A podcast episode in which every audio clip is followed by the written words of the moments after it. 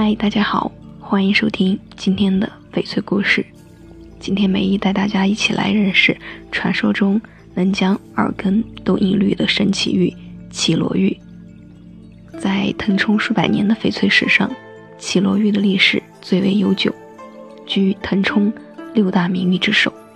此玉的经营者为绮罗人尹文达，故名绮罗玉。尹文达，腾冲绮罗乡下绮罗村尹家湾人，生于清嘉庆年间，明代洪武年间，到腾氏祖尹兰的第十六代孙。绮罗是腾冲著名的侨乡，许多人都有赴缅甸经商的经历，其中有以经营翡翠者为多。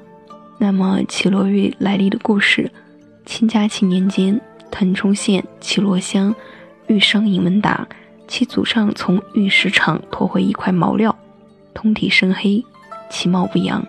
许多行家看后都认为是块最差的玉料，祖上便将它当石头镶在马迹里。天长日久，这块石头被马蹄踏掉部分的外皮。有一天，尹文达出行牵马时。恰好把缝中射进来的阳光照在石料上，反射出几点美丽的绿光。于是他便将石块抱去卸磨，才发现这是一块上等的翡翠料。这就是具有贵族气质、驰名遐迩的绮罗玉，在云南地区也称为虎皮。对于绮罗玉的传说，还有另外一个版本。据《苍月忘川》记载，绮罗玉。是腾冲绮罗镇人尹文达十年前从卧鹿河上带回的一块玉石。当时他花了大价钱买了这块石头，结果揭开一看，里头却乌漆漆的，根本不见一丝绿色，只好扔在马厩里当压稻草的石头。结果一扔就是好几年，某一天却被马踩崩下一小片。他抬起来对着光看。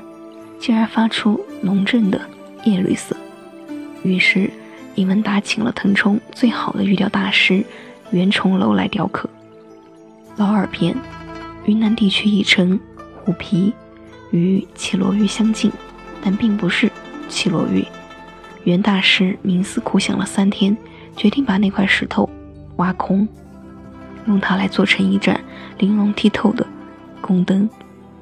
于是花了一年时间雕出了那盏灯笼，在正月十五的夜里，他在灯上点上了蜡烛，挂到绮罗镇的水印寺，顿时满月为之失色，整个庙内都被隐绿了，真是绝了。李文达本来还想将宫灯进贡给皇上，讨个封赏，结果才拿到了大礼。镇南王一看这盏宫灯，就起了私心。说：“好是好，不过不成双进宫恐怕不合适吧？不如云南货就留在云南吧。不过镇南王从此就把腾冲的翡翠专营权特许了给尹家。袁大师是绝顶的高手，自然不会浪费一点好料子。做那盏灯笼之后，这块玉的碎料也被他做成了八十一对耳坠。这些耳坠。”大多被殿中的贵族老爷们收藏，听说戴着能将耳根都隐绿呢。在大理的微山，传闻曾经有人见过一副绮罗玉的耳环，其艳丽内敛，在遇到较强光线则璀璨夺目，与传说中相符。绮罗玉现在已经是腾冲人心灵中的一块神玉，一种崇拜，一种向往，和一种慰藉。那么今天的翡翠故事就到这里了。我们藏玉阁翡翠在全国有五家门店，分别分布在广州、北京、成都、绵阳和南充，一手货源的批发零售，自己拿料、开料、定制和设计。当然，我们面向全国招商代理加盟。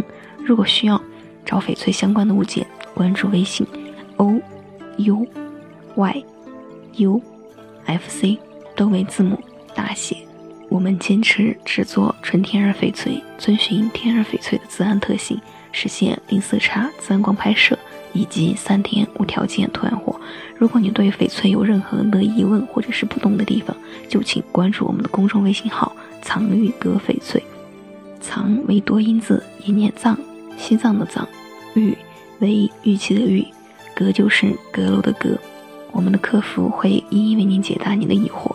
我们还有最便民的服务，当然就是提供免费的监狱估价。如果你有需要，就请关注我们。感谢收听，依然是美一用声音为您读语，下期再会。